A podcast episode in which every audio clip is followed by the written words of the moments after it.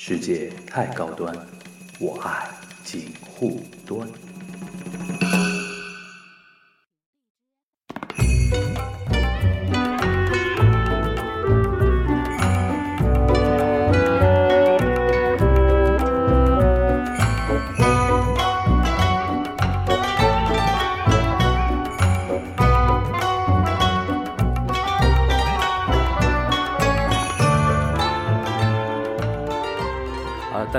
大家好，我是那个锦湖端会议，今天又是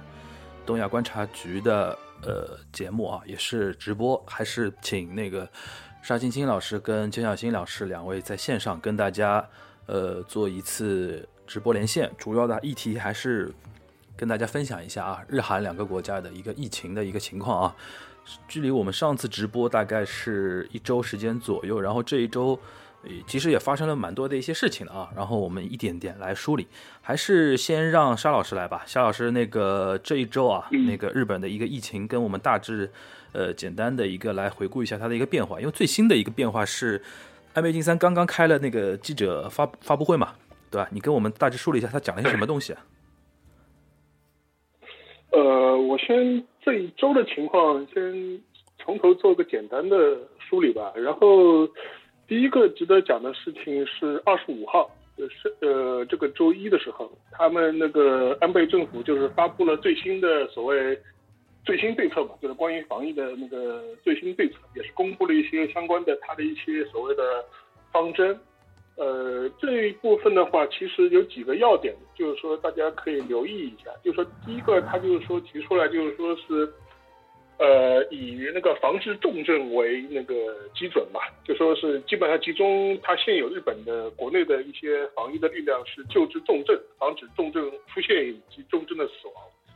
呃，但是呢，转而要求那个，如果你是轻症或者是没有什么很明显症状的话，还是以居家为呃隔离或者是居家治疗为主。所以说是就说他这样的话，我看过日本国内的一些分析嘛，他的几个考虑是主要是出于那个节约日本国内的相关医疗资源为考虑的吧。因为他现在的话，他现在日本的状态是，他一方面是要做防疫，但是另外一方面他也不希望能够影响他的一些正常的医院的一些运转和诊治。所以就是希望能够集中力量，能够救治一些重症的患者，或者是防止那个重症的严严重化。嗯另外一个就是说，有一个情况就是说，日本国内它的传染病的呃治疗的床位其实并没有外界想象中这么多。嗯呃，我看到过两个数据吧，就说是最多的话，他说现在全国能够动员的，马上动员的，呃，关于传染病的那个床位大概也只有三千张左右。嗯呃，早的话我看到过统计，可能只有一千八百张，就是我看到过两个数字了，这是能够给各家大家一个参考。所以说，它基本上能够第一时间能够现在马上能够用的那个传染病的床位，大概也就是三千张左右。所以他也可能也是觉得希望能够把这个资源能够有调控的去使用。另外一个，他也不希望出现在医院出现一个患者或者是疑似患者或者是需要确诊的患者扎堆的一个情况出现。嗯对，也避免一些不必要的一些交叉传染啊，或者是影响他一些正常的其他的呃疾病的诊治。所以他现在希望号召大家，就说是轻症或者是没有症状的话，还是居居家为主，然后把主要的医疗资源集中在重症患者上面。嗯，夏老师，我插一下二十五号的一个具体的一个大的一个方针吧。啊，然后另外一个就是，我觉得呃，前两天可能大家也都留意到的，就说是安倍也是号召就是全国停课嘛，嗯从三月二号开始，就是希望全国的中小学呃停课。但这个情况就比较有意思，就是说他的那个要求，就说是实际上它并不是一个行政命令的方式，就跟我们可能想象中的方式不太一样，就是。呃，因为它的日本体制原因，我记得上周也跟大家讲过这事情，就是说他很难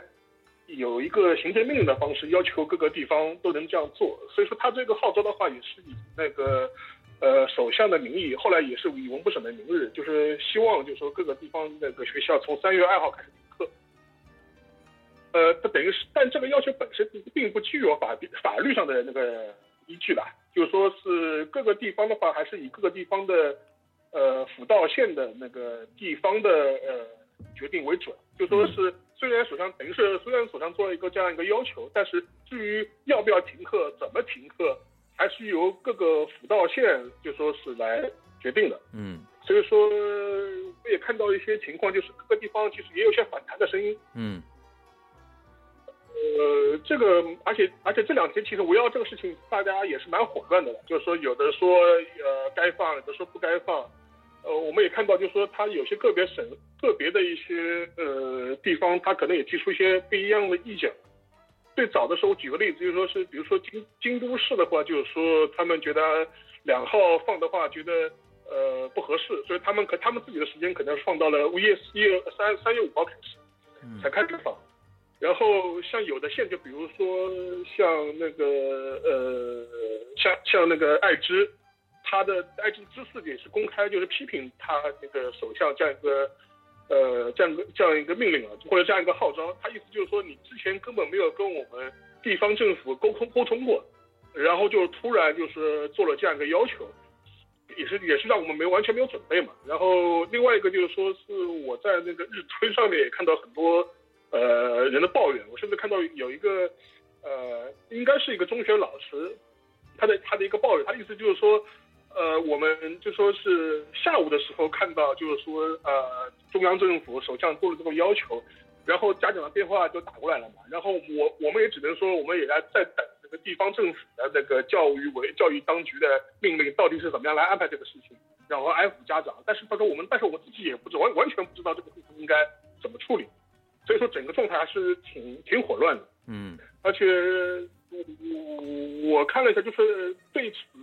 持批评态度的，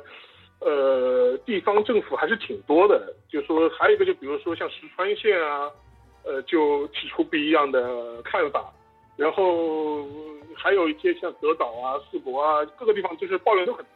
而且他这个号召还有一点，就是说是大家有一个体制上面，我可以跟大家先呃说明一下，就是说，呃，他这个号召也是只只是针对公立公立学校，换句话，公立学校，换句话说，第一个的话是私立学校是完全可以不采纳的，嗯。而且私立他也没有权利要求私立学校来遵照他的这样一个号召，或者是遵呼吁要响应他这样一个要求，对的。这是其一。第二点的话，就是说是根据日本的现行的法律的规定，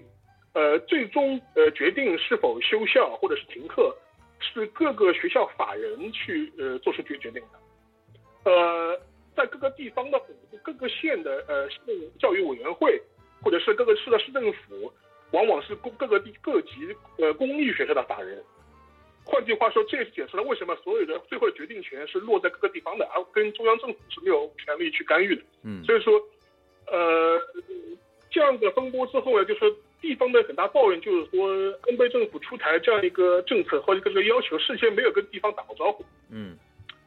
就地方觉得完全措手不及嘛，而且就说，而且也没有办法去处理这个事情，就是说，呃，比如说一些教师的安排啊。学校的安排啊，因为还有一点就是说，呃，三月底的时候，正好三月初的时候，正好是有那个开学，一般是开学典礼或者是那个毕业典礼。呃，就是很多学校是本来是规划在下个礼拜的时候是搞毕业典礼的，但你这样一搞的话，就很多学校他可能学校学生的毕业典礼就没有了。嗯呃，所以说我看到过很多地方，他们学校的那个妥协的方式是，比如说学校停课，但是毕业典礼照样搞。我压缩那个呃到校的人数，可能只有参加毕业典礼的那个班级或者年级参加，因为他觉得这样的话，不然的话对这一届今年毕业的学生很不公平嘛。他觉得他的毕他们的毕业典礼就就这样没有了。嗯所以说也是一个很很复杂的一个互相批评或者是一个扯的过程。然后昨天的话是安倍在国会也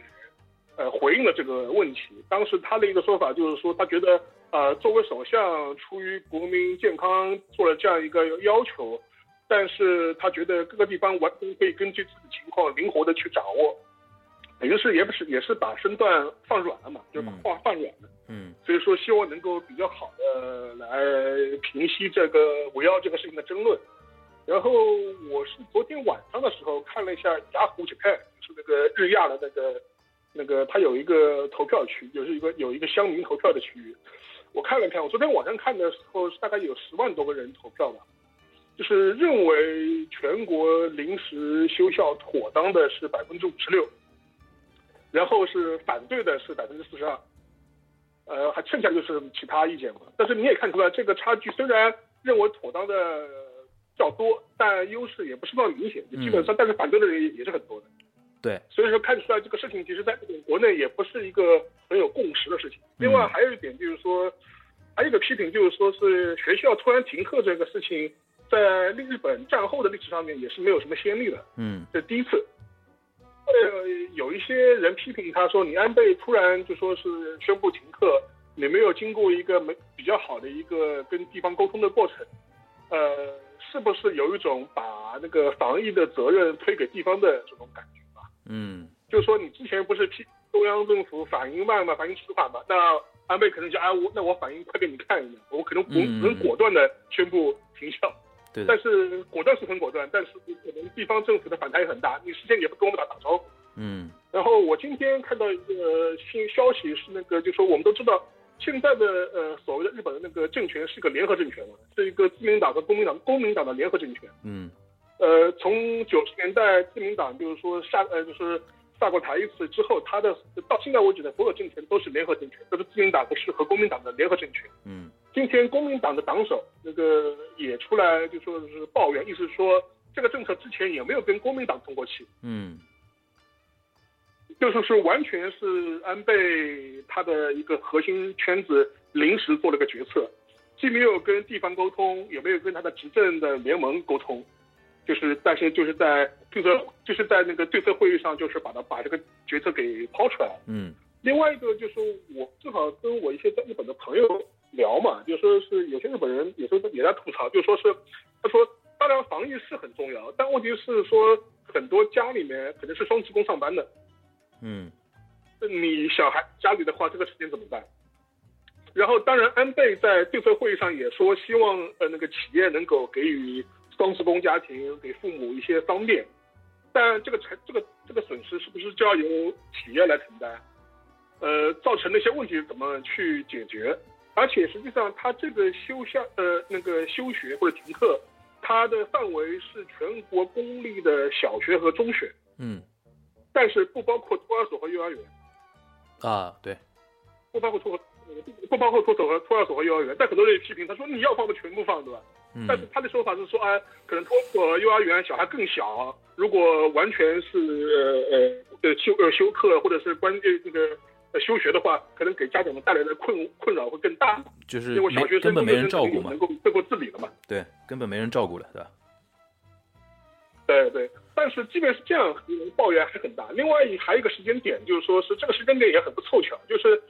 呃那个樊玉茹应该知道，就是呃每年这个时候正好是日本每年年度报税的时候。嗯，对，四月嘛。四月就然后也是也相对来说也是企业最忙的时候。对的。因为都要年终结算了嘛，就是要要然后要申请呃先下一个财年的那个预算，财年就是要报税要总结，对，等于是企业事情最多的时候。对，财年跟自然年不太一样嘛，自然年十二月结束，财年其实就是三月嘛，对吧？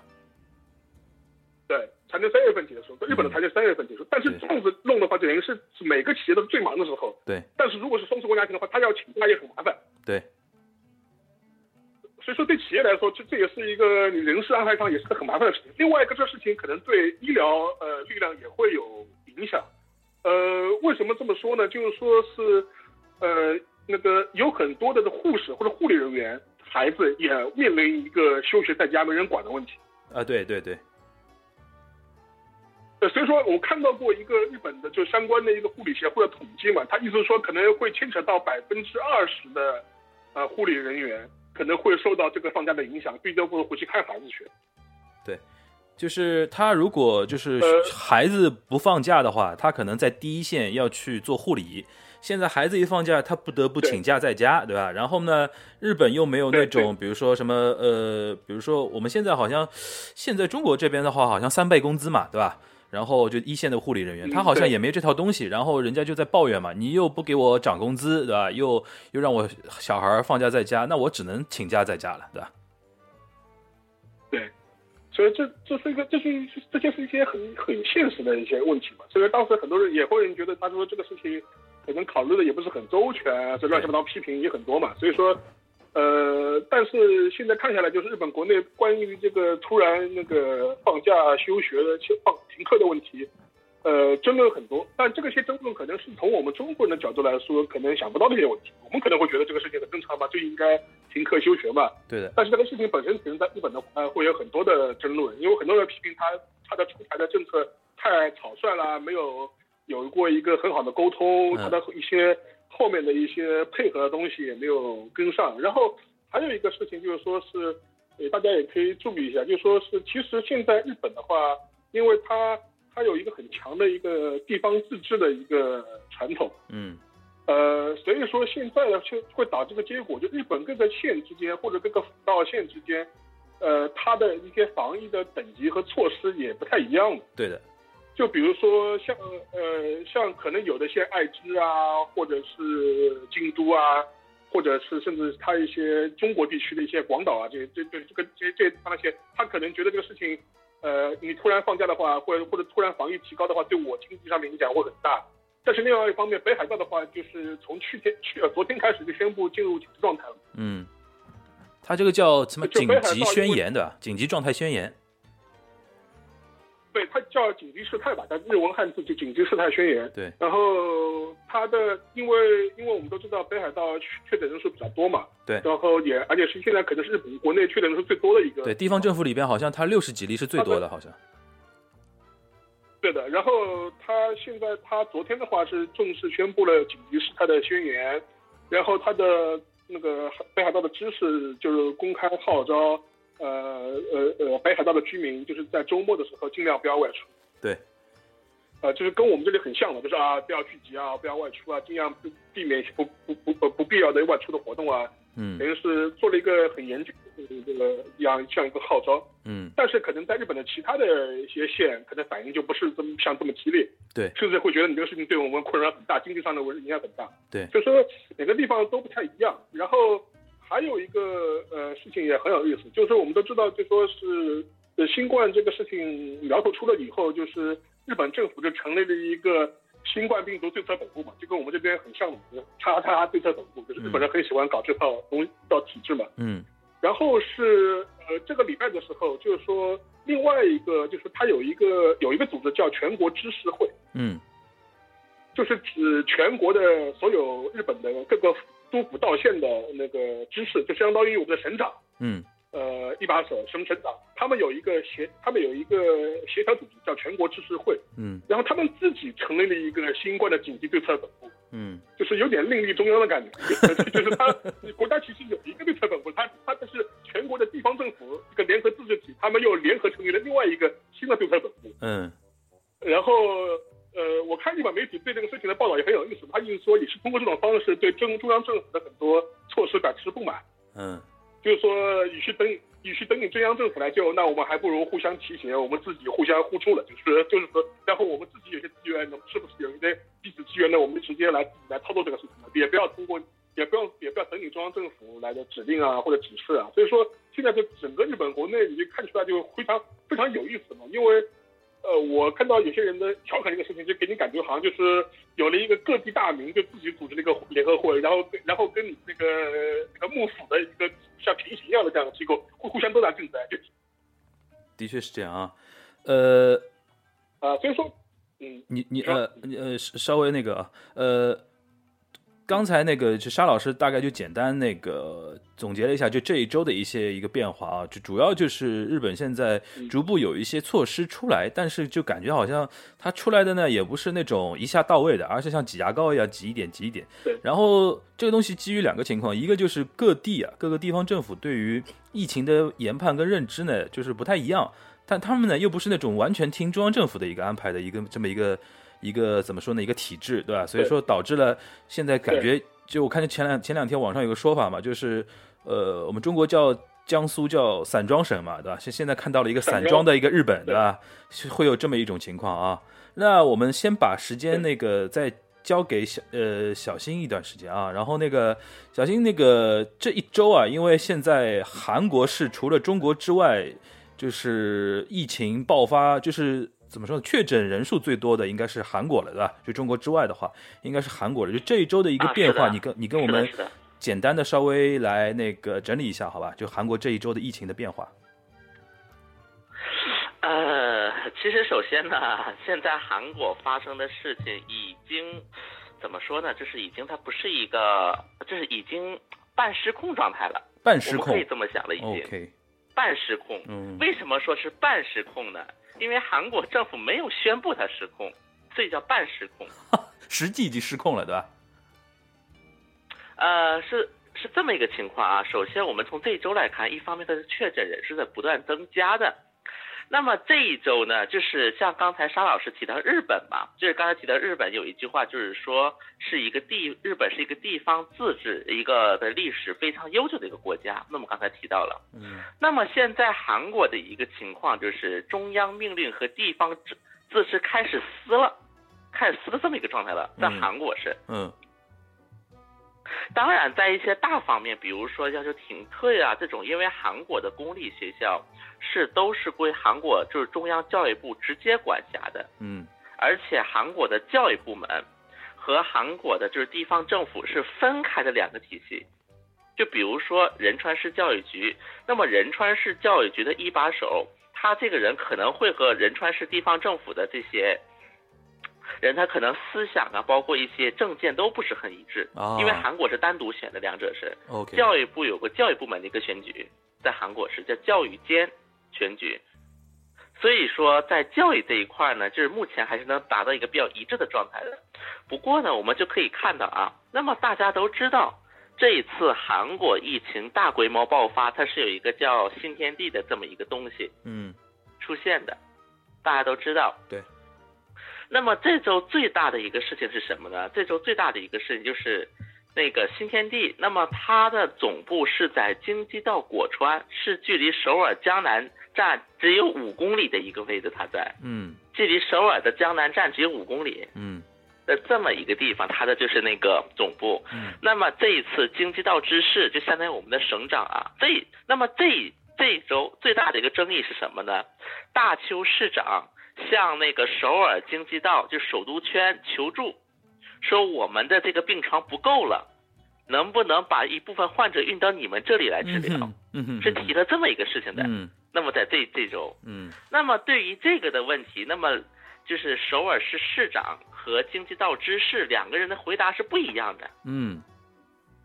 那么首尔市的市长呢，就是说，就朴元淳，那么他就是说，那么大邱的痛苦也是我们的痛苦，这个就很像他当年对于中国的表态，就对中国的痛苦就是我们的痛苦，对，对，这就是说大邱的痛苦就是我们的痛苦。好，首尔市市长是说可以过，可以运过来。京畿道知事呢，他这个人叫李在明，嗯那么他这个人呢，虽然他也是那个执政党共同民主党的成员，但他这个人倒是一直以来就是一个比较特立独行的一个人物。他从他做市长开始，就比较好斗，应该叫做比较特立独行一个人。那么他给大邱市的回复是什么呢？不好意思，重症患者不能收，怕传染怎么办？但是如果你这病床不够的话，那你们大邱可以把一些轻症的患者送到我们京畿道来，这样你们大邱自己不就有病床可以收重症患者了吗？这是京畿道知事给那个什么大邱市的一个建议。嗯然后与此同时，因为咱们刚才提到了这这个新天地的总部是在大邱，不是不是是在那个京畿道，京畿道果川市。对，然后，那么其实现在果川这个地方呢，就已经是，就果川警察局有一个警察嗯，也被传染了，就是果川的疫情比较说也是？这个新天地的那个教徒，反正嗯现在就这么一个情况，因为所以说呢，当时那个京畿道知事就下令强制搜查新天地，嗯强制搜查，然后就直接带着一帮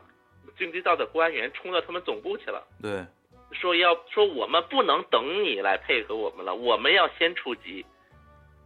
所以说在这种情况之下，那么这帮那么这帮京畿道的这些这个调查官就进驻那个新天地他们那个总部，然后把他们的包括培训生在内的名单都拿到手了。嗯包括培训生在内。不过呢，他们就是京畿道这边在分析这个名单之后，发现一个问题，他们说，就是京畿道了解到的，从就是基督教界也好啊，因为基督教和新天地它一直是个死对头嘛，嗯，所以他们可能也从基督教这个角度，就这个渠道去了解了一下新天地的一些底细，说新天地给的资料比京畿道掌握的资料要少，嗯。要少大概两万人。与此同时，他们还有一个说法，就是说，就是新天地，就是他们自己给京畿道政府的一个报告资料说，他们的京畿道境内共有二百二百二十个，就是宗教设施，但是京畿道从基督教他们就是借拿到的信息是二百四十个，嗯。就少了二十个，这两者之间嗯数据是有差异的。所以后来这个京畿道知识又出来了，说你们新天地再不敢配合，看我怎么收拾你。嗯直接把这话说出来，因为按理来讲，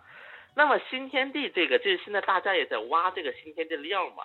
那么最新的一个消息就是，新天地试图去拉拢过韩国的前总理，就是李洛渊，嗯去去拉拢过。那么就是当时李洛渊的一个就是亲信就发过一个那个，就发了一个那个帖子嘛，说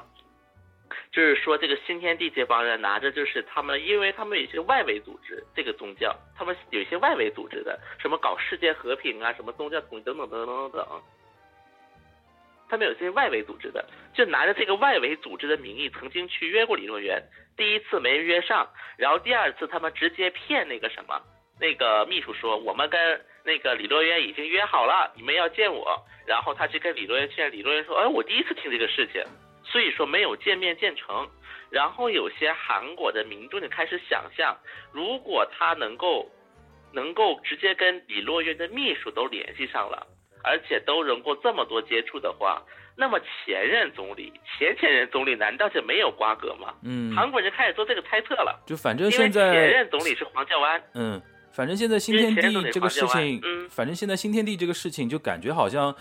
就是朝一个朝一个就是宗教话题这个方向开始在拓了嘛，对吧？已经因为他之前肯定深入到韩国社会，深入的很厉害嘛，对吧？那我们再回过头来，那个你因因为现在我比较关心啊，就是大邱现在的情况啊，就是他有没有他现在什么状态？他是也是被封城的那种状态吗？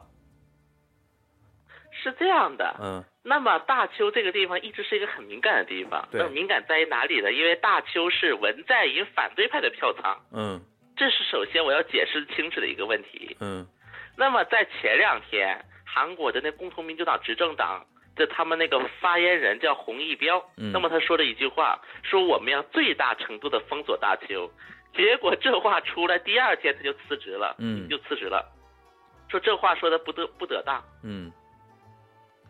那么我们要解释这个大致现在什么情况，我觉得就要解释就要简单啊，我很简单的来解释一下那个韩国的前总的朴正熙。嗯那么在就朴槿惠的他爸爸啊，嗯朴槿惠的，因为以前就是在以前就是朝鲜时代也好，在古代的时候，那么因为全罗道就是西南地区，它是一个平野，它是一个平原，嗯。所以说是农业是比较发达的。嗯。而东南地区就是庆尚道啊、大邱啊这一个地区是山地比较多，嗯。所以说以前的经济是不够发达的。嗯。那么后来在朴正熙时期，朴正熙本人也是一个庆尚道人，嗯。他本人也是，而且本来庆尚道的这个，因为以前的韩国是农业社会嘛，嗯那么它的经济肯定是有不平衡的，所以把一些产业化、工业化的成果是全部拉在了东面，就是青藏道地区，是有这么一个过程的。所以我们得知道，在大邱以大邱画一个中间点啊，高就是半径，高铁半个小时能到的地方有四个国家级工业园区，嗯其中有二十二个大的财阀的工厂。嗯甚至在这个圈儿里面有，比如说现代汽车，那么现代汽车在韩国本土八成的产能都是在这个圆圈内的工厂完成。那么这个现代汽车也好，三星电子也好，LG 显示屏也好，这么多工厂，它又有它下面的一级供应商、二级供应商，那么肯定有好几十个、好几百个，也都在这个圆圈内。嗯那么在韩国就出现了一个什么情况呢？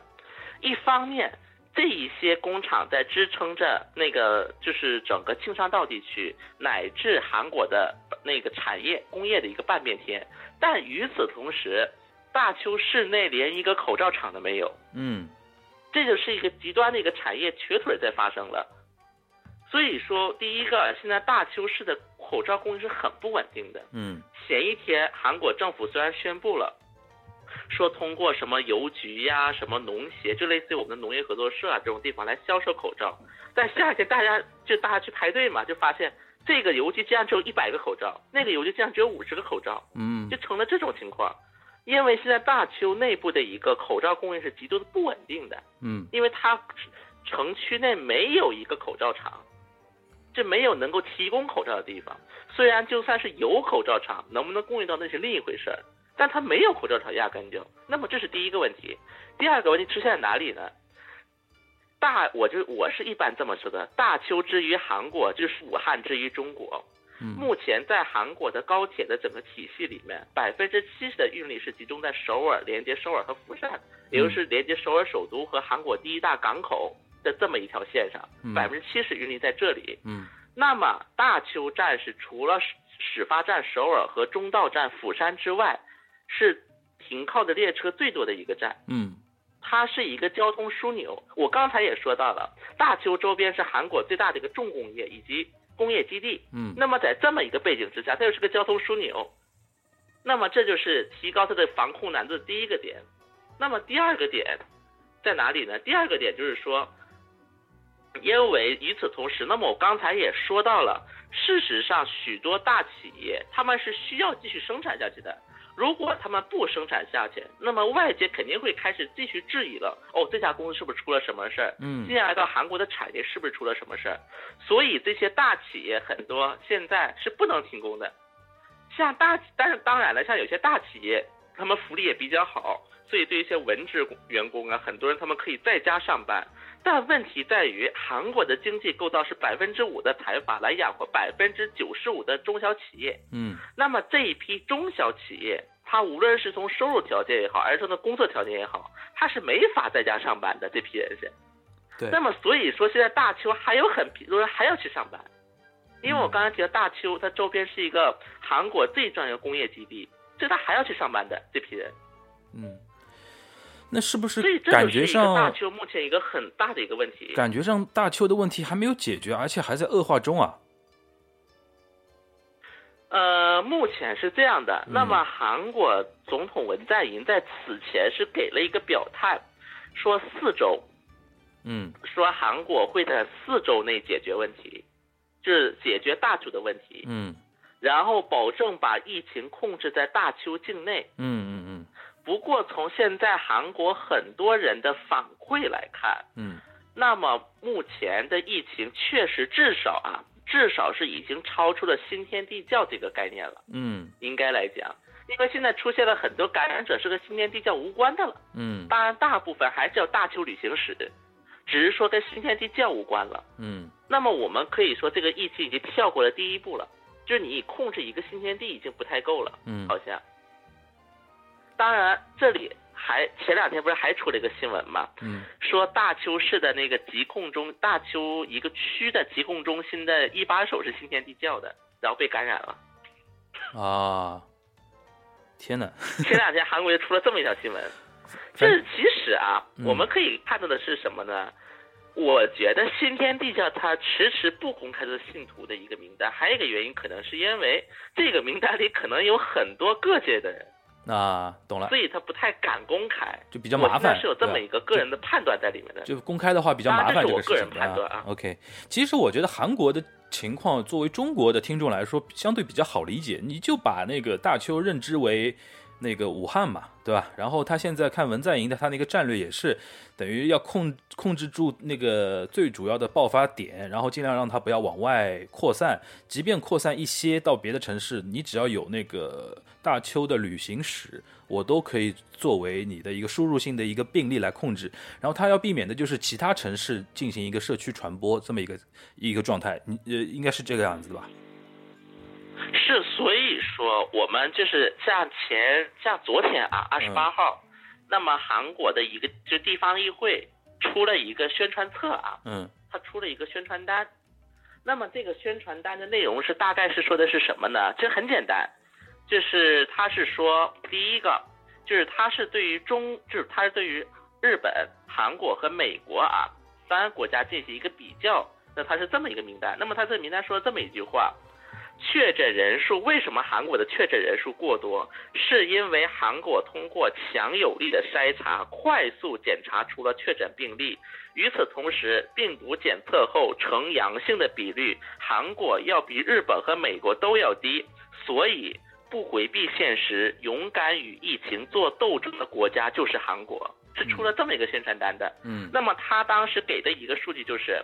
像日本就是检查后的呈阳性的比例是百分之八点七，嗯美国是百分之三点一，但韩国只有百分之二点七，所以借此来传达这么一个逻辑。嗯当然，这个也是跟现在的一些韩国的政治局势，就推这个宣传单也跟这个政治局势有关系。反正这个呢，咱们稍后再慢慢谈。嗯反正大概韩国就这么一个情况。好的，呃，大概跟这里边比较有意思的一个点就是。日韩两个国家对于防疫的一个政策策略的一个不同啊，感觉上，简单讲的话，就韩国还是比较刚，就是说还是能尽量检测就尽量检测，检测的人多了之后呢，所以确诊人数呢就相对现在比较多。但反过来，韩国人会觉得说我这样的话可以让更多的老百姓免于一个不安和焦虑嘛，对吧？这里边我们就要那个再继续请教那个沙老师。沙老师其实刚才已经提到了啊，因为日本现在的一个防疫的一个原则，就简单讲就八个字嘛，就轻症居家，重症收治，对吧？就是这样。然后呢，就是现在很多人就说日本，你别看数字那么低，其实因为很多。呃，很多一些，比如说日本居民，他自己有发烧或者有咳嗽的情况下，他首先他不敢出门嘛，然后他出门也戴口罩，但是呢，他打电话给那个防疫所或者保健所啊之类的，他说很多那种症状的话，人家会觉得说啊，你这个有点像，但是呢，你现在不是重症，你也不用接受什么一个检测，也也即即便到了医院，医生也不会帮你做那个所谓的那个叫什么核酸检测的。对吧？所以说现在很多日，我看日推上很多日本人也很焦虑嘛，就是说我好像明明已经得了这个东西，但是因为我现在症状不重，就是没人帮我来确诊，他们现在觉得也非常的那个焦虑跟不安嘛。沙老师，你对你对于这个就日韩的这个对比，你觉得现在这个情况是应该很明显的吧？觉得？呃，就是日本的话，它之所以采取这样一个策略的话，其实我前面一个一个是讲过，就是说他有一些自己那个全国那个传染病救治能力的一个极限在，嗯就是可能也就三千多张这样一个床位嘛。如果在至少在这个时间点的时候是是是这个样子，所以说他觉得他不希望就是在爆发流行的初期的话，就是过快的消耗嘛。我觉得我觉得这个方面是他是有意识在控制的。嗯这是其一。第二个的话，他日本呃采取这样的策略，从历史上面来说，可能也是有原因的。就是说，他之前有过一个教训，我就不知道大家还记得吗？就是二零二零零八年、二零零九年的时候，有过一次猪流感的呃，H1N1 嘛，对吧？H 1 H 1 N 1嘛，当时有过一次那个猪流感的那个全全世界范围内的那个流行，当时日本也是有的，而且当时日本中招最厉害的地方是冲绳，嗯冲绳，而且也死了人，呃而且那那个时那个时间点，当时其实闹得也是蛮蛮就是蛮大的，呃，嗯当时日本国内也有所谓那个什么口罩买口罩买不到啊，就是类似脱销啊这样的情况事情。当时，呃，冲绳有过一次教训，就是当时冲绳的时候就说是这个猪流感开始流行的时候，当时呃曾经有数万的人就是涌到那个呃冲绳各个大各个地诊所啊或者医院去。然后造造成了大规模的交叉感染，嗯呃呃，所以说当时他日本政府就是觉得这个事情对他的一个刺激就是说是大量病人就是短时间内集中在医院嘛，如果防护不到位的话，反而会造成那个呃整个初期的他一个整治系统的一个一个崩溃嘛。嗯然后这也是可能是日本政府，但可能是现阶段最担心的一点。所以说，我觉得就是说，呃，还有一点就是说，它那个核酸检测本身的话，就是我看到一些他们，就是日本他们一些评论或者是对这个事情的意见，就是说，呃，现在这个事情的话，它整个一个流程在日本的话，确诊流程相对来说是比较复杂的。嗯就说是他是你要去呃检查以后，就是医生就是如果发现疑似患者的话，他先是要向那个各个地区的保健所那个报告，然后保健所还要再向他所在的都道府县报告，以后才能决定。嗯所以说这样一个比较长的一个流程，就是我前面讲了两条线嘛，一个是日本政府觉得他担心这个事情一开始的时候，呃过快消耗他叫呃医疗资源，同时造成那个呃在不必要的在医院的交叉感染。第二点的话，就是说它整一个一个确诊的流程相对来说会比较呃长，嗯就是等于是保健所这个上他没法直接定，他必须报报到那个都道府县才能够定。另外还有一点就是说，呃，就是这是之前的情况，就是说这个核酸检测并不能纳入保险的一部分。嗯呃呃，所以说就是换句话说，它不是医保，它不是医保里面的一部分。所以说，当然可能这两天可能会有新的政策出来，就是把那个核酸检测纳入那个日本的它的一个医保的范围。呃，叫呃纳入医保范围之后，它有一个好处，就是说是那个在临床的医生他就有这个检查，他就有那个检查的决定权了。嗯所以说那个时候就是那个临床的医生他可以直接决定呃要不要做检测。嗯因为现在的话，因为它不是医保，它因为它不是医保的一部分，所以它必须要上报以后才能就是就是确定要不要做检测，嗯或检测呃结果或者怎么，那等于是所在的医院是没有办法做这个事情，但是可能是它这个呃就是跟也是日本人这一套嘛，他整个一个做事的方式理顺了之后，有可能的话，他的那个呃检测的那个时间会呃会加快一点。嗯但是另外一点的话，就是说，呃，还有一点可能大家要注意一点，就是说，这个至至少我看到日本的他的一些消息，就是说他这个核酸的检测的正确率并不是百分之百，而且甚至来说，现在这核酸检测率的话，它的正确率的话，大概也就是百分之五十左右。五十啊只有呃，换句话说，这呃，对我看到日本他们是百分之五十左右，就说是，而且所以说会有所所谓的假假阴性嘛。嗯我们在国内其实有的时候遇到一些假阴性，所以说为什么要比如说我们要证明你出院之后要可能要做两次检测之后才能让你出院嘛，这也是个原因，又要避免这个假阴性的这个情况。对呃，所以说现在的这个，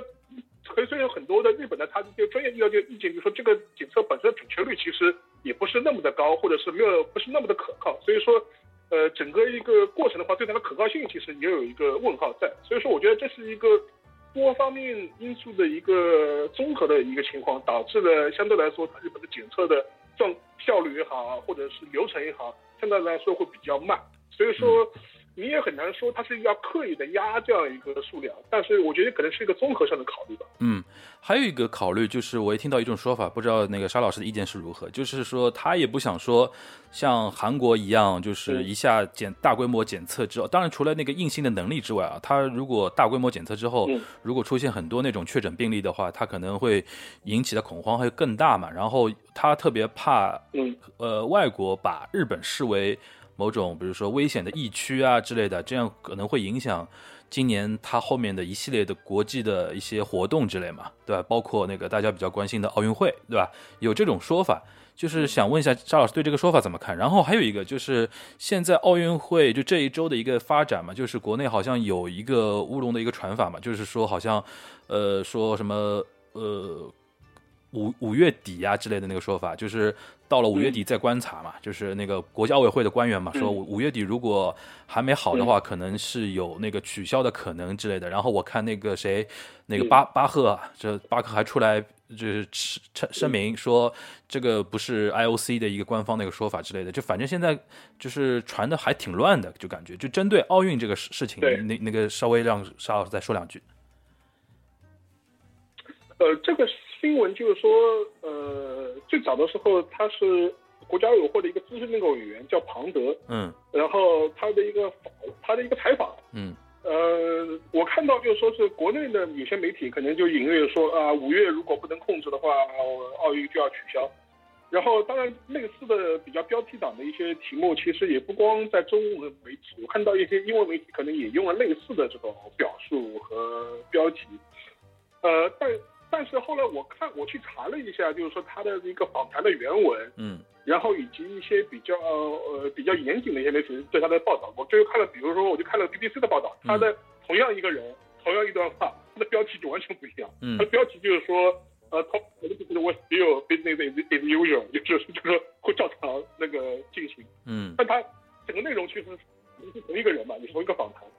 就是我看了一下原文，我觉得更多这个人的原意更多是有一种安抚民心的一种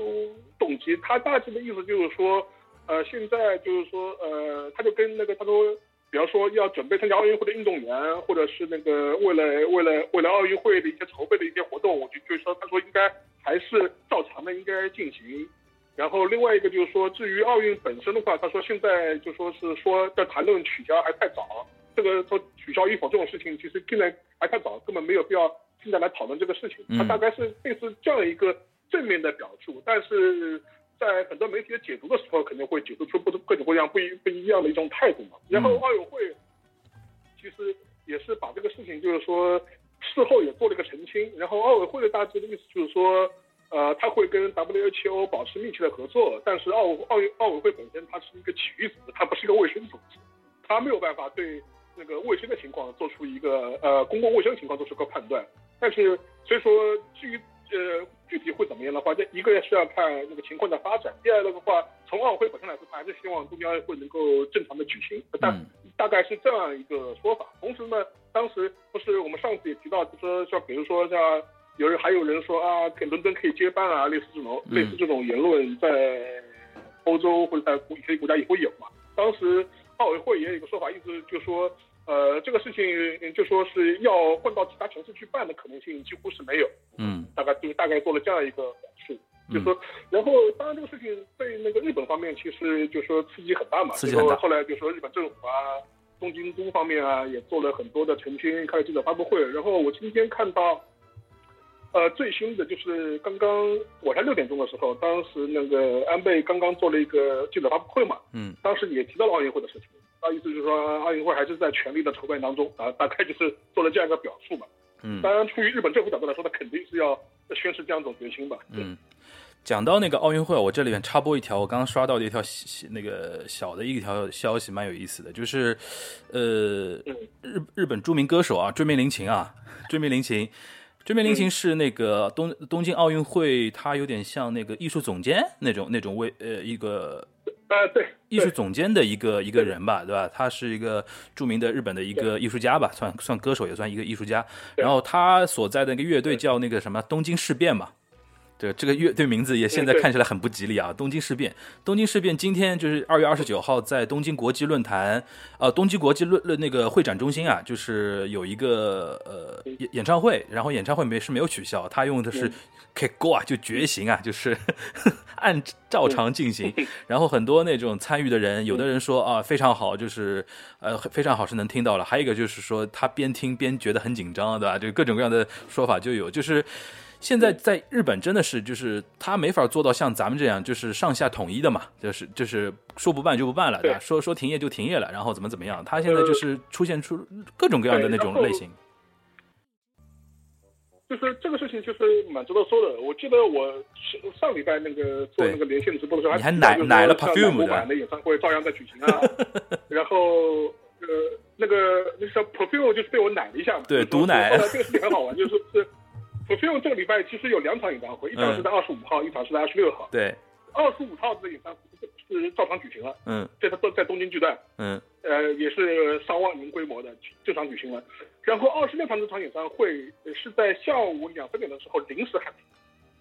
嗯，因为那个时候就中午的时候，安倍就是做了一个号召嘛，希望能够全国范围内对对对，呃文化娱乐活动或者是体育活动能够自述，然后大家能够尽量的那个终止举行。对然后基于这个原因，在二十六号的下午的时候临时喊停的。对的，特别临时。呃，呃，特别临时，就是说是基本上就说是呃，马上就要开演了，然后他在喊停，所以说这个事情呢，就是完全是交给各个活动组织者自己去衡量的事情。但是，但是日语里面就是有个词嘛，就是汉字我们读的话叫自肃嘛，自肃他们就要自己的肃自就是自呃自己的自严肃的肃然后严肃的肃，嗯严肃的肃，就自肃。就说是他们要等，换句话说，有点类似于我们上海人讲，你要自己拎得清嘛，就是对，有就说是自己嘎苗头了把握这个局势，你嘎苗头，你自己嘎苗头去吧。嗯现在这个这个气氛就是比较紧张，然后要防疫，所以你要拎得清的，你不要再多给我多事情了。对，然后所以说现在这个在日本的话，的确有些活动像这边的像这个演唱会还照样举办，他也没有办法不让他取消。但是有些活动可能会在缩减规模。我举个例子，就比如说他们日本的一些呃那个足球赛，呃嗯呃 G League 就是那个职联赛，嗯他呃停就停办了两周，一直到三月十五号。嗯然后日本国内的一些呃演出，什么交响乐演出也开始喊停。基本上我看到的现在流程，基本上都是从现在开始，即日开始到三月十五号这段时间暂停、推迟或者是取消。嗯呃，然然后还有一个比较有意思的是，呃三月份正好是日本他们职业棒球的联盟正好是在打热身赛。嗯本来这个热身赛的时候也是可以卖票进去看的嘛，他这他但但是他基于那个自诉的一些考虑，他他他就搞所谓的无观众适合，就是无观众比赛。嗯这比赛关于照样举行，但是空场吧，这场子里是空的。对，空场空场比赛嗯是属于，这也是呃类似的一些活动都在那个举行嘛。然后就是或者是改变形式，或者是取消，或者是推迟，但是也的确是没有一个统一的标准，嗯 完全是各自去掌握。嗯然后呃，还有一个就可以值得一提的，就是说是呃，还有一个就是说，其实日本这个礼拜开始，就这几天开始，呃，像东京啊、北海道啊，开始有了一些市场上就市面上有一些萧条的这种感觉，嗯就是开始人变少了，吃饭的人变少了，的确是有。然后我也跟在日本的一些朋友有些聊天嘛，他们可能呃，或者是或者跟一些日本朋友一些聊天，他的确也是跟我反映有类似的情况。而且这两天有一个比较好笑的一个传闻，就是说，呃，全全日本在抢购卫生纸，对我不知道你有没有听到。对，因为因为当时好像是有个传说，就是说他也就网也是网上留言嘛，意思就是说啊，卫生纸大量都是从中国进口的啊，中国现在问题啊，卫生纸进口有问题啊，所以说可能卫生纸以后会急缺啊，所以说会出现呃一些也是跟我们呃国内啊或者香港地区一样的，就是那种抢购潮嘛。但是后来就说，但实际上面其实日本卫生纸基本上还是在日本国内生产的嘛。对，我看到一些政府啊或者相关机构也出来辟谣，意思就是说大家不要紧张，不要冷静，不需要抢购。对。我刚才看那个安倍自己也出来，特地就那个卫生纸的那个事情说了一点啊。其实这里边提有一个误解的地方，就是一开始日本人听说那个口罩，因为百分之八十以上都是中国造的嘛，所以导致日本现在口罩很少。对，然后日本网上就开始传了一种说法，他说那个卫生纸也是那个大量从中国这边进口的，所以说那个估计下接下去大概卫生纸要不够了。然后日本人对卫生纸是有鲜明的记忆的嘛，就一九七零年代第一次石油危机的那个卫生纸的那个危机嘛，大家抢过的嘛，对吧？不外乎你就是十几岁的时候抢一堆，抢一抢一堆，然后到了五五六十岁又来抢了，对吧？就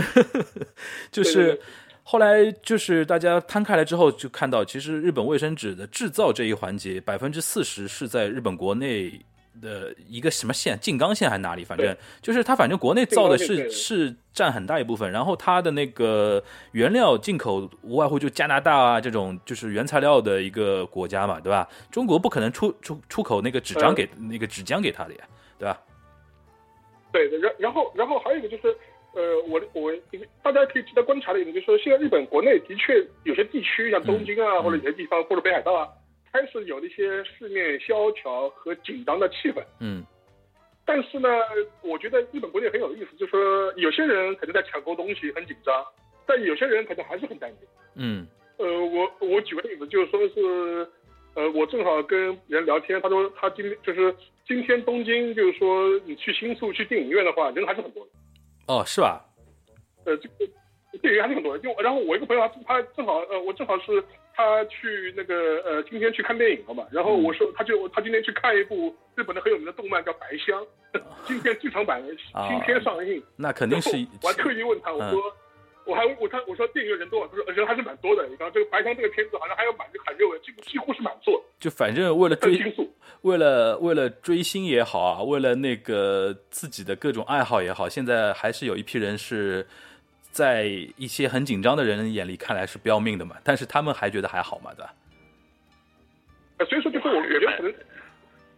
我觉得可能这些还是分还分开来了，就是有的人的确有紧张的气氛了。甚至开始抢购东西、囤积东西，嗯但有的人还是很淡定，还是觉得没什么问题，还是照样过。这基本上是一个很分裂的状态，就跟我前面讲的各个地区的分裂这种状态是一样的。好的，那那个回到小新这边啊，小新，你刚才那个提到一句啊，就是关于那个呃，关于他那个呃，就是韩国国内这个检测的这个事情啊，就是你刚才说那个，待会儿可以细聊的一点啊，就是我比较好奇啊，就是文在寅为什么他会选择这么一种比较刚的一种检测措施呢？他不怕，比如说，他应该也考虑到，比如说检测的范围越广，那我那个确诊的病例就越多嘛，病例越多的话，会造成老百姓的一种恐慌也好啊，或者说外国对韩国的一种恐惧也好，他应该也有考虑到。但是你觉得是一种什么样的一种动力，或者说一种什么样的政治博弈的一种局面，会让文在寅采取这么一种策略呢？啊，那么我首先啊，首先我是觉得，那么文在寅他应该是吸取了二零一五年的一个经验。嗯二零一五年中东呼吸道综合征，嗯那么那个时候综合是朴槿惠啊，韩国是。嗯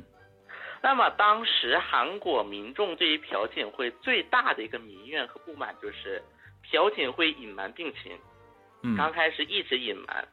隐瞒到最后瞒不住了才开始公开的，而且公开的数据当中是漏洞百出的，可能比如说，就因为我那个时候我也在韩国，我印象很深的，比如说可能今天那个早上九点，韩国保健部发了个邮件说呢，那个确诊人数是一百零五，假设啊是一百零五个，那么大概过了五分钟又来个说不好意思，不是一百零五是一百一，然后再过五分钟可能又来了个啊不好意思，不是一百一是一百零五，嗯就一天变两三次，就这种就是很低级的错误就一直在发生。那么我们一直说，虽然说那个朴槿惠被弹劾本身是一六年年底的事儿啊，但其实一五年那次事儿之后，韩国就有很多好事者已经开始预测了朴槿惠会是什么样的一个下场。只是说崔顺实这个事情，因为崔顺实这个事情本身是可大可小的，本身啊，就嗯崔顺实这个事本身，因为毕竟崔顺实的存在没有对韩国人造成任何的危害嘛，嗯就存在本身，当然他干的一些事儿可能造成了，但崔顺实这个人没有造成任何损损害嘛。嗯那么当时韩国为什么能够突然弹劾之风是突然那个大规模肆虐？那么一个是一四年的世越号事件，那么另一个就是一五年的 MERS 这两件事儿。嗯那么可以说韩国人打击是非常大的。嗯那么文在寅是在这么一个环境下执政的，所以说当遇到了，而且文在寅的一个境，就是文在寅他脑子里想的，除了朴槿惠，他还在想卢武铉。卢武铉一直虽然是文在的挚友，但与此同时，文在寅执政是要考虑到卢武铉的。如果他干的不如卢武铉，那么肯定还是会有很多攻击的。对你一代不如一代呀，这是。所以说，在卢武铉的时期，韩国是有效的防治过非典的，嗯，在零三年吧，那是对对对，中国和韩国那么近的一个情况之下，那么这两个都是文在寅的比较对象。嗯，那么在这么一种环境之下，当然我一直还是觉得，就算文在寅是神仙，他应该也料不到韩国的新冠肺炎疫情会这么样的一个形式爆发。嗯，我觉得可能文在寅把他打死，他都没有想到。他自己也吓一跳，肯定，因为文在寅一，对，因为文在寅一直以来的一个策略是，就是自从新冠肺炎，因为他是学了卢武铉当时的应对方式，就是在韩国的就是国界，就是进入韩国的时候，我进行一个高强度的一个监控。嗯那么第一步就是测体温，第二步就是强制下 APP，而且这个 APP 是可以跟踪的，是可以跟踪到每个人的。就比如说你下了这个 APP，然后你按理来每天是应该就在 APP 上报告你的健康情况的，就是每十四天啊，前十四天入境后，那么这个 APP 当时就如果说你不填信息，那么第一次是给你打电话，如果你打电话还不接，那么这个 APP 的一个后台就会开始定位你了，定位你的位置的。那么这种 APP 在韩国的政府系统是从来没有出现过的，这么一个级别的。嗯那么这一切，当然他也是有一些外交等等其他考虑，所以说它没有做进一步措施。不过这些措施可以是可以看出来，那么韩国是试图在国门阶段是要拦住这批人的，这个也是他的卢武铉学到的一个措施。因为朴槿惠的时期，是他的一个策略就是就是在国门这一块这是有所疏忽的。那么在朴槿惠时期，在嗯 MERS 的时候，那么可以说卢武他是文在寅是学的卢武铉的这么一个措施，可是谁都没有想到疫情会在这么一个位置爆发。嗯包括啊，文在寅上台之后，二零一五年之后，那么韩国是做了两件事情。第一个就是一个快速的响应机制，就比如说，其实韩国政府从一月初的时候，他们我是听到的是，一月初的时候，韩国政府就是韩国疾控中心就开始写报告了，关于新冠肺炎的。嗯那么这个速度就算是跟中国咱们国内比较，这个速度也不算慢了。嗯作为一个外国政府来讲，这个响应速度已经很快了。然后我们还可以看到的一个问题就是，虽然说韩国在国门这一块卡得很紧，然后也导致说刚开始一段时间看似是比较成功的一个防控是，嗯但是韩国在社区感染这块一直都没有那个比较大的一个重视，因为在一五年的 MERS 就是中东呼吸道综合征是在医院的交叉感染为主，嗯其实，在社区是没有形成一个大规模的感染这么一个状态的。所以说，刚开始就像刚才沙老师也提到了，刚开始韩国民众的心态可能跟沙老师也差不多，像隔江看隔江看烟花一样，可能嗯电影院还是满的。嗯当然，现在的韩国电影院已经是空了。嗯我听我一个韩国朋友跟我说的，说他去看电影，在凌晨十二点，嗯结果就是在电影结束之后，发现没人，因为那节，因为你电影播放的时候，你嗯灯是暗的嘛，肯定是。嗯结果电影结束之后灯没亮，然后他是开着那个手机那个手电筒出去的，后来才知道，因为打工生都下班了，啊因为没有打工的人了。啊因为打工的人都下班了，按理来讲，因为就是他，因为韩国是对于就是有五十二小时工作制，就是对于每个人最长能工作的时间是有限制的。嗯那么按理来讲说，就是你这么晚，就是十二点一点电影结束，那你应该会有那个什么嘛，会会有替班的人嘛。但因为现在的一个是新冠肺炎，外加上现在也没有人看电影，韩国大规模电影都撤档了。在这么一个情况下，所以可能他也就一看一个人，嗯可能也就留了几个保安，嗯这其实就没有留工作人员了。所以他是最后打着手电筒自己在一个黑暗的过道走，因为那部电影正是个恐怖片儿，他就说 电影结束之后我还在看恐怖片。嗯行这韩国出现，这对，反正韩国从目前的一个，包括咱们刚才又说的一个试剂盒这么一个事情啊，嗯那么在韩国目前的一个试剂的检测是这样的，那么它就是试剂盒的检测价格十六万韩元，大概人民币一嗯一一千千块，十六万韩元大概一千块左右一千块嘛对吧？十六万嘛一千块差不多。对一千块人民币左右。嗯它是因为它是这个是包括医保的，嗯然后对于一些就是低保户啊是那个免费检测。那么韩国也发现了这个问题，韩国的试剂和它的一个检测的一个可靠性在百分之六十左右，他们评估的是，啊。所以但是又不可能对，对，所以说他们也不可能说对于每一个人，虽然韩国现在核酸检测它是一个就是比较缜密的一个状态啊，但是我们就可以看到，像韩国出了一个统计数据，韩国疾控中心对于大邱地区所有表示有那个什么可能有新冠肺炎的一千九百名新天地教徒进行一个检测，其中一千三百名有症状，六百名无症状。那么在一千三百名有症状当中，百分之八十七点五确诊感染，而在六百名无症状的人当中是百分之七十确诊感染了。那么出嗯就出现了这么一个情况。那么包括在韩国的一个工厂当中，你不可能说每个人都那个精密检测一遍。所以现在韩国的一个体系是这样的：第一步是先测体温，如果你测体温的过程当中发现这个人比如说高烧什么的，那就送到疾控中心，然后疾控中心进行核酸检测，如果核酸检测两次呈阳性，那就开始精液检查。这是目前韩国走的一个检测体系。嗯但是还是要承认的是，这种精密，这虽然这个体系看似很完美，但是因为试剂盒本身，第一个是它的可靠性问题，嗯第二个就是，因为现在目前国内也好，日本也好，试剂盒需求都相当大，导致韩国国内现在去弄到试剂盒也成了一个问题。嗯所以说，我看现在韩国国内就出现了另一种舆论是什么呢？嗯因为大家也知道，他去年那么日韩那个出现贸易争端那个时候嘛，对日韩出现贸易争端，韩国就开始一直说材料要国产化，要国产化。现在韩国也开始出了一个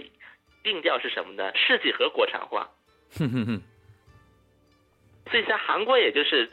所以说可以说就是这个新冠肺炎可以说是对韩国的保健体系、一个疾控体系提出了一个彻彻底底的一个挑战，嗯整个政策基调都在变。嗯那么包括韩国一直就是在那个 MERS，就是这个疫情之后，韩国的这个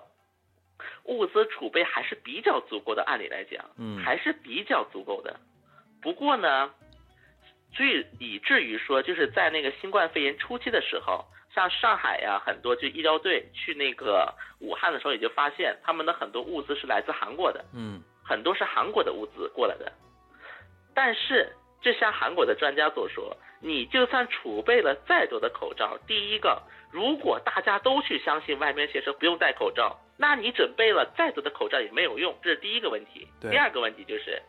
你储备再多的口罩，你也没有没没有办法应付全民的需求。对，就所有人都去弄口罩的时候，你也应付不了。第三个就是因为你这些需求应付不了，导致文在寅又成了个攻击对象，这就成了一个很不好的一个恶性循环。可以说，这也是对文在寅政府的一个很大的一个挑战，这面临的。他这个挑战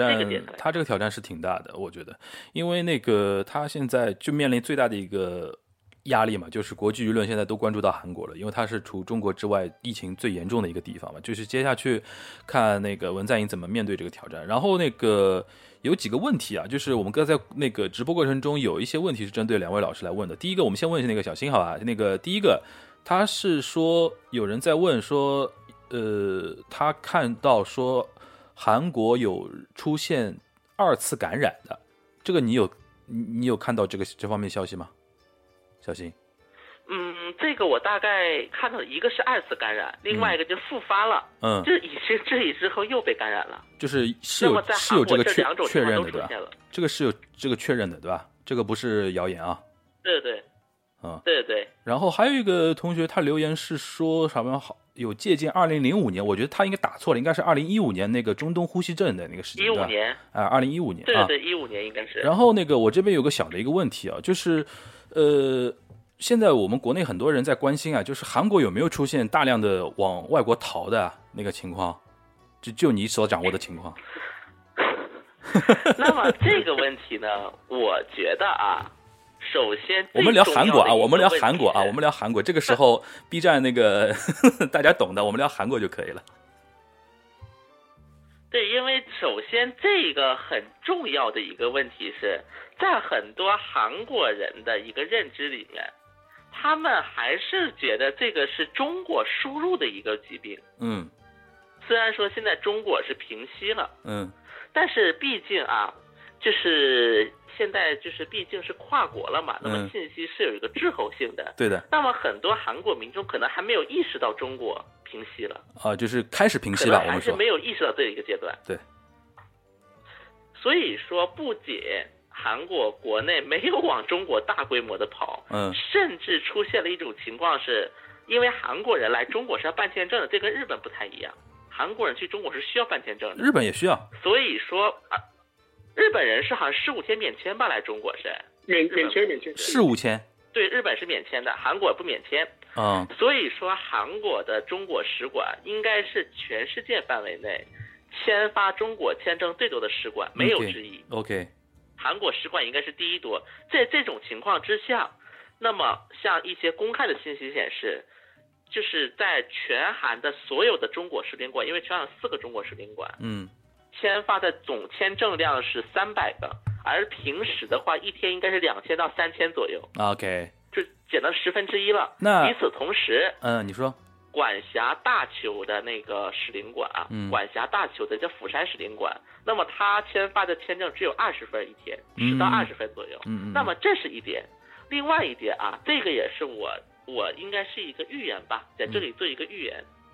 因为现在中韩之间的一个航班数量是在不断的减少的，对，那么现在应应该现在总数量应该只有往常的一个三成了，甚至两成。两成，嗯对，那么我那对，那么这个呢，跟之前的韩国抵制日本的一个这么个活动，它两个是产生了一个结合效应，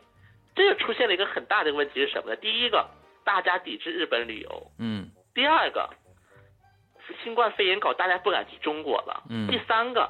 很多东南亚国家开始封锁韩国了。嗯哼那么因为韩国的很多联航是廉价航空啊，嗯因为在韩国这两年出现了不少，但因为廉价航空受到它的一些财务啊这些影响，他们很多航航线都是集中在近距离。那么韩国的近距离能有哪里？中国、日本、东南亚，也就是这个范围内了。嗯，那么这三个掉线都不能去，就导致了韩国要倒一的批吧，联航应该会出现一个大规模的倒闭潮。嗯所以说，就算是疫情能够恢复，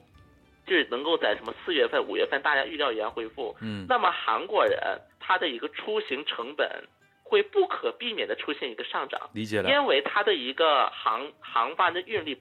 应该是回不到原来这个水平了。嗯，那么这也算是我的一个个人预言吧。对当然这是我的预言啊。我觉得这个呃这个回答挺挺好的，这个回答挺好。其实已经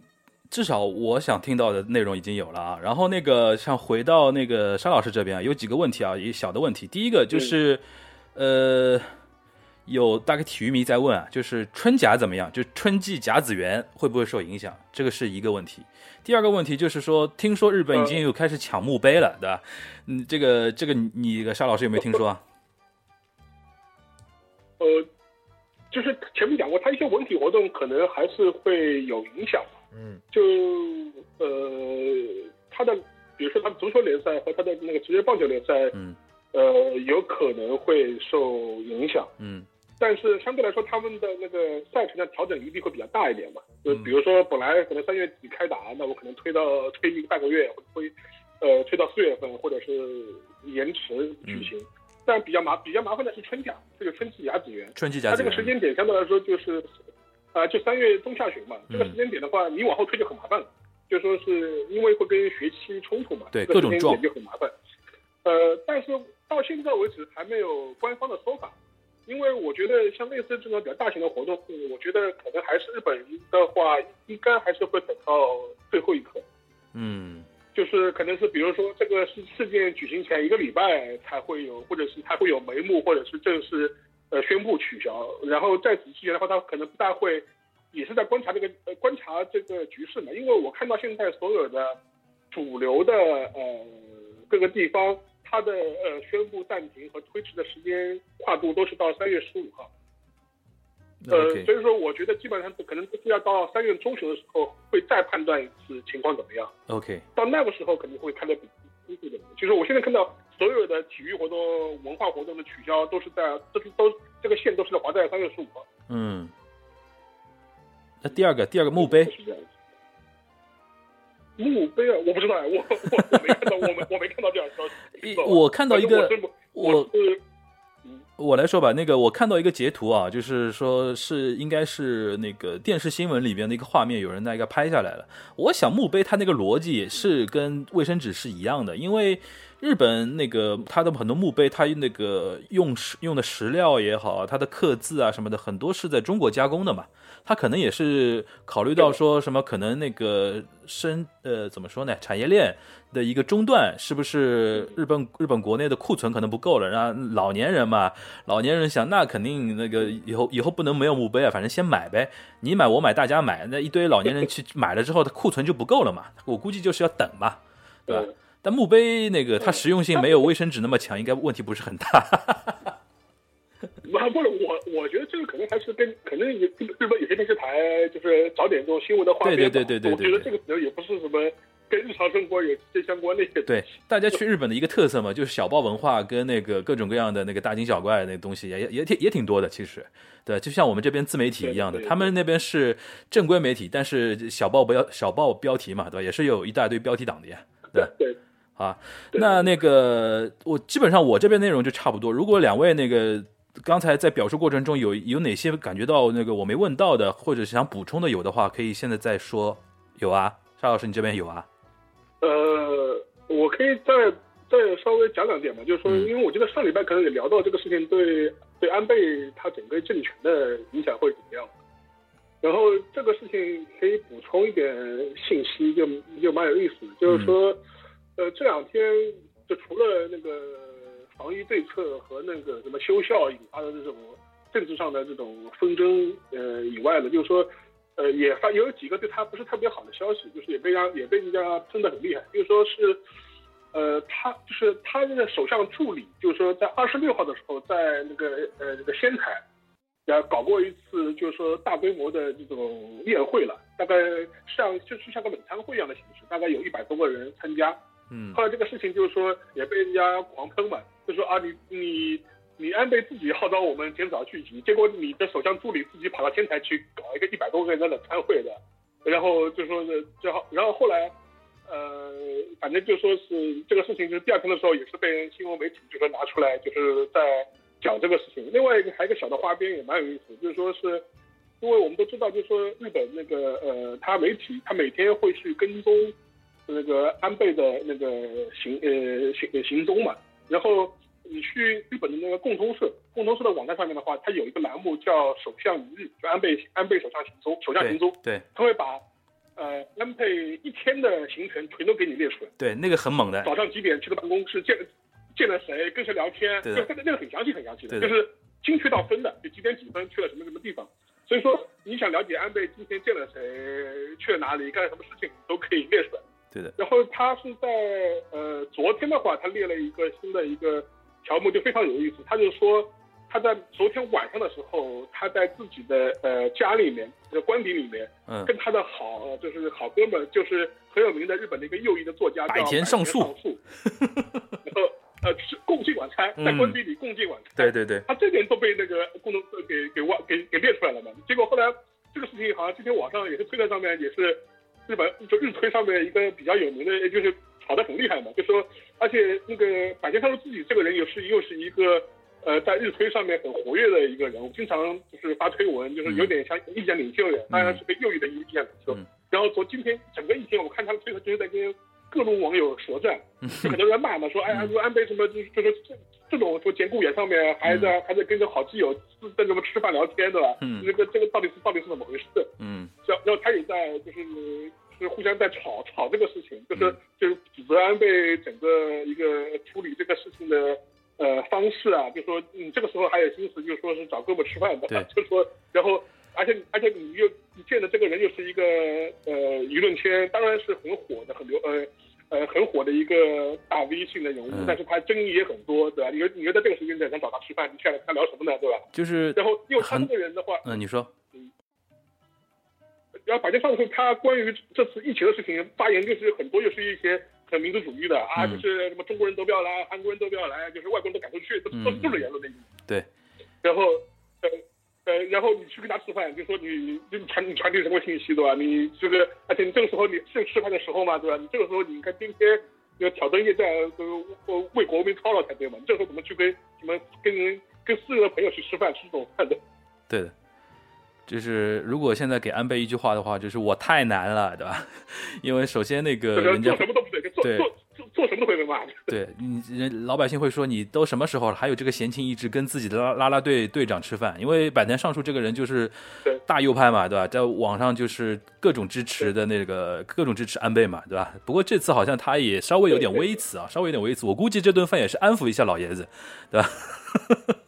可是我我觉我觉得可能是安倍可能是希望安抚一下一帮极右派。对对对对对，极右派就是说我已经被左派已经攻攻的来已经是满脸包了，你们就不要再添乱了，对吧？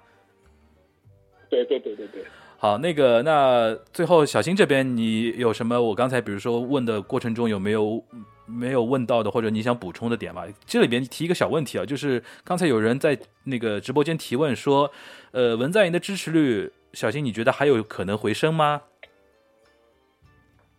呃，那么我先说一个小故事啊。啊，那么就是在韩国啊，就是事实上呢，就是因为大家都知道，那么在韩国疫情大爆发的一个契机点是第三十一个感染者，就新天地教的教徒出现。嗯那么在这个新天地教教徒出现之前呢，那么很有意思的一个问题是，韩国就文在寅曾经是提过一句话，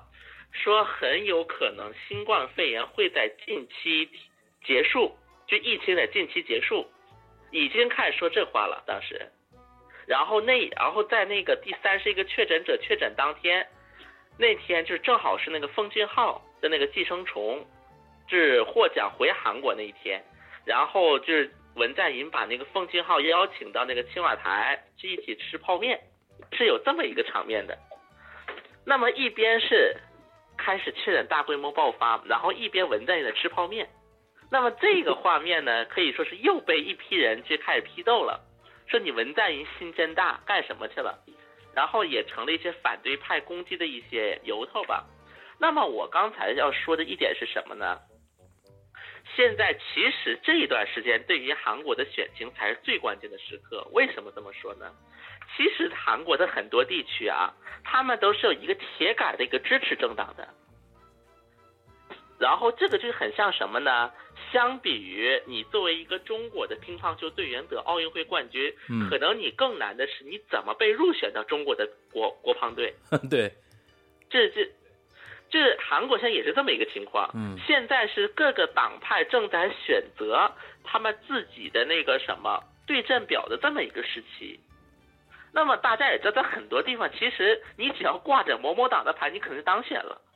嗯，尤其是大邱也好，包括青山道也好，也是一个这么样的一个地区。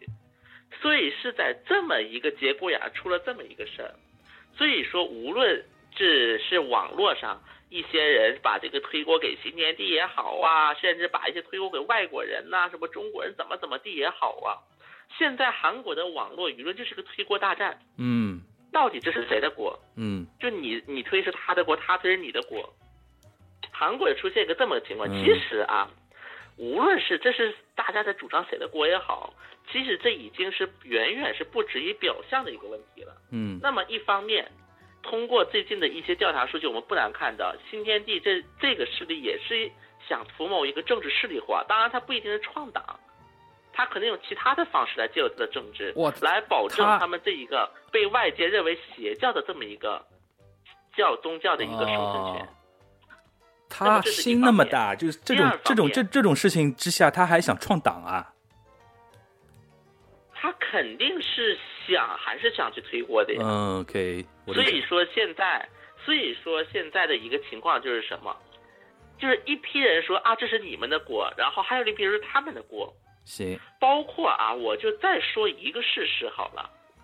那么，就是韩国很多就是一些反文在寅的一些人员，那么他们现在是试图想把锅推到那个什么，这文在寅身上嘛。嗯那么其中的一个根据就是韩国的医师协会都说了，说不让中国人入境，为什么你们还放了中国人入境？嗯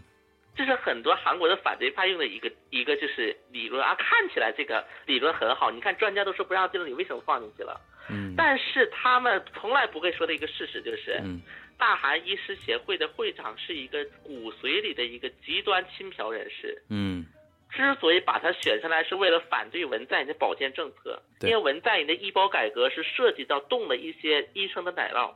确实是。行啊，反正就是借题发所以挥呗。才把这个人选上去。包括我再说一个啊，我再说一个事实。那么事实上，最近在韩国出现的一个情况，就是说现在就是韩国已经开始出现一个极端的一种割裂，就是很多人呢把这这个新天地也好看成是个宗教问题，但嗯我一直不这么看，嗯我认为它是个政治问题。对，为什么这么说？因为在韩国，我就举一个例子好了，新天地它是一个邪教，而且被那个什么韩国的一些基督教的一个主流教派都认为是异端，也就是按理来它跟基督教是个不共戴天之仇，它有一个。嗯但是新天地的主张跟一些反朴槿惠，就是亲朴槿惠反文在寅的一些基督教牧师的主张是一脉相承的，这个就很有意思了。大家应该在网上都看过那个梗吧？就是说哈利路亚，就是有一个牧师出来说什么在外面游行就不会得肺炎，就这种主张。那么他他俩按理来讲，这完全是两个对头的宗教啊，但是他主张内容是很像的。嗯像那个新天地不也是吗？通过他们的一些媒体说，是保健所不给他们做检测，跟他们教没关系，不也是在试着推锅吗？嗯，反正感然后觉这个感觉挺乱的啊。对，反正，这反正我的一个看法就是，这它不是一个宗教问题，这应该是一个政治问题，行，而且是有一些极端势力试图以利用肺炎在挑动大家的一些不满情绪。行，所以说，现在韩国疫情的导致一个最直接的结果就是，韩国这一个是曹国事件，一个是疫情，那么这两个事件导致韩国国内的一个民意的割裂是越来越严重。就像啊，我我说一个是就是青瓦台，韩国不是有请愿那个网站嘛，有一个对在青瓦台上。那么在曹国的时候，之前就出现过，就是反曹国和亲曹国的人互相比拼人数，互相比拼人数，说你点了多少，他他赞成多少。那么现在在文这青瓦台又出现了一个两种请愿，一个是弹劾文在寅的，一个是那个支持文在寅的，好像现在两个都一百多万了，这个可能比曹国还要厉害。嗯两个现在都过了一百多万，两种措施。然后现在是不断的互相的尝试推锅，就比如说啊，是因为你没防中国人啊，是因为你那个新天地怎么怎么地的。嗯所以说我我个人倒是觉得，在之后啊，就是因为马上三月份了嘛，一个是韩国明天就是三一节，就是韩国是一个比较大的一个纪念日，嗯是明天。嗯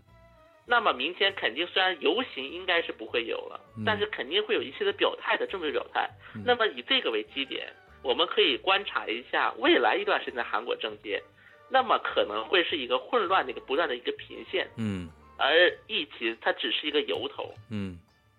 行，反正我听下来两位老师的介绍啊，用我觉得用一句话总结文在寅跟安倍现在的处境，就是中国互联网的这这句名言，就是我太难了，对吧？就各种意义上的难，然后。然后，反正就是，尤其像文在寅的话，他一方面在疫情初期没有关闭中国人去韩国的一些呃边境的一些作为，对吧？这这这一点，我觉得是值得赞赏的。就是，然后我们中国在韩国的大使馆现在也，我听说好像之前也有在捐那个口罩嘛，对吧？小新，对吧？然后对，捐两万五千个。对，两万五千个口罩，对对吧？也也开始做在做一些行动，然后我们的外交部长啊什么的然后也，在写诗嘛，对对，也开始在也也写诗了，也开始在写诗了啊，就是现在大家开始被比拼写诗，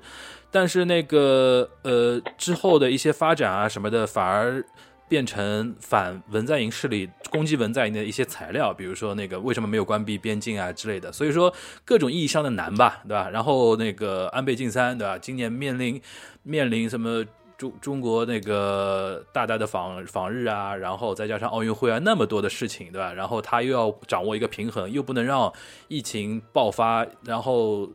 影响到日本国内的一个情况，但同时呢，又不能太过于是说佛系，让这个疫情最后那个变成不可控。所以说他他难是难在这个 balance 的这个这这这个问题上面啊。也也呃，然后我就我就我插一句，就说、嗯呃，像日本或者韩国这种，他说第一时间就是没有关闭边境，或者是让限制中国人入境，我觉得。呃，除了外交的形象往以外，还有一个很现实的经济上层面上的考虑嘛。嗯因为日韩、中日韩之间的那个经济合作或互相的领域的产业链的构建太深了。对，如果你很突然的中断的话，对整个经济运作会有带来很直接的冲击的。它不是一个很简单的人员流动的问题。对，就是牵扯到了一个，就比如说很多，就说在中国有很多日本的这种呃这种日方的这种人员、技术人员，或者是管理方，或者是企业，各种各样的人很多嘛。你突然嗯中断的话，他很多企业都受不了。嗯所以说，还不光是一个很简单的一个人员流动的问题，可背后也有很深的这种经济上面的、产业上面的一些考虑吧。所以说，对，如果比如我举个例子，如果安倍晋三突然说啊呃呃中国人不能来，或者你不能从中国呃呃方面入境的话，那很多日本日本产业界的反弹也会很大。这个呢，就是宏观考虑问题跟一些，比如说个人他出于自己对于疫情的一个恐惧，然后在网络上发表的一些言论，它之间的一个差距的一个逻辑的立基点不同嘛，对吧？我相信中日韩每个国家都会有这种情况啊。然后非常感谢啊，非常感谢两位。然后我们跟大家稍微说一下，今天这一场是直播连线，然后今天晚上。呃，晚上我待会儿把录音再上传到各个平台，跟大家再说一下啊，因为现在是喜马拉雅、呃荔枝 FM、网易云音乐、蜻蜓 FM、苹果的 Podcast 上面基本上都能找到我们的这个节目，大家可以回听啊。你可以搜“锦湖端会议”或者搜那个“东亚观察局”都可以啊，因这关键字应该都是可以搜得到的啊。呃，感谢两位老师的呃再次连线啊，这里还要跟大家再强调一遍啊，我们这个连线不是瞎连线啊，我们沙老师是上海智库的啊。上海智库研究日本问题专家啊，然后我们小新是东方卫视的驻韩记者啊，我们没有在瞎连线的啊，我们说说的东西都是都是有有有本可依的啊，所以说非常感谢两位老师又一次那个干货的一个分享啊，非常硬核的一期内容。然后之后如果有那个安排的话，我们我会另外在那个锦湖端会议的。呃，微博上面还有那个沙老师也会在那个他的豆瓣上面啊，那个 B B Panda 上面做一些预告。然后小新的微微博首尔星河湾对吧？首尔星河湾后面是嗯口口首首尔星河湾后面加了一个英语是 Korean 还是什么？Korea 通，对对对，行，